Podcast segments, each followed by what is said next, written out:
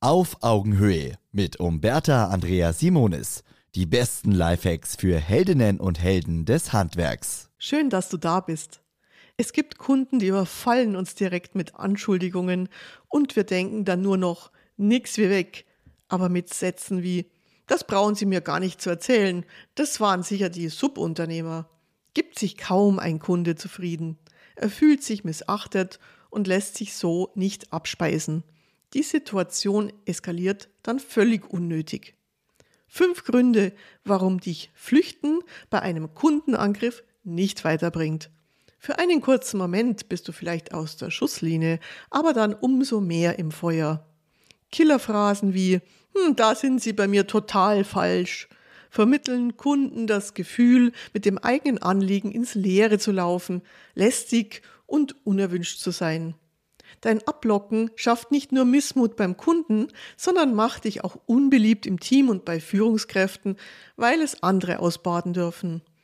Wenn du die Schuld auf Dritte abwälzt, wie Kollegen, Subunternehmer oder Lieferanten, beschädigst du den Ruf deines Betriebs und outest dich als illoyalen Menschen. Wenn du den Kunden mit Ja, ja, ich geb's weiter erstmal ruhig stellen willst, wird er umso höhere Erwartungen auf eine schnelle Rückmeldung haben, wenn da nichts passiert, wird er umso ungehaltener wieder bei dir landen. Und nun meine fünf besten Lösungswege, wie du Kundenangriffe souverän entgegennimmst. Nimm den Kunden und seine Befindlichkeit erstmal wertfrei an. Bei aufgebrachten Kunden gilt die goldene Regel Gefühl vor Lösung. Gute Sätze, um Kunden zu entspannen, sind, hm, das tut mir leid, dass Sie so einen Ärger hatten. Was ist denn genau passiert? Damit pufferst du den Kunden durch Empathie ab, ohne inhaltlich irgendwelche Zusagen oder Versprechungen zu machen.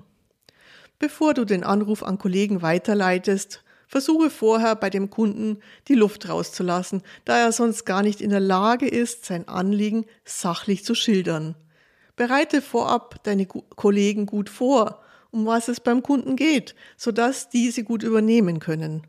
Nichts macht Kunden mehr aggressiv, als x-mal immer wieder neuen Leuten ihr Anliegen zu erzählen.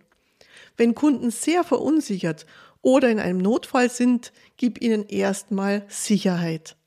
Ich gebe ihr Anliegen sofort weiter. Wir kümmern uns darum. Sie können sich darauf verlassen. Wenn du hier tiefer einsteigen möchtest, hol dir mein Webinar Herausfordernde Gespräche am Telefon meistern.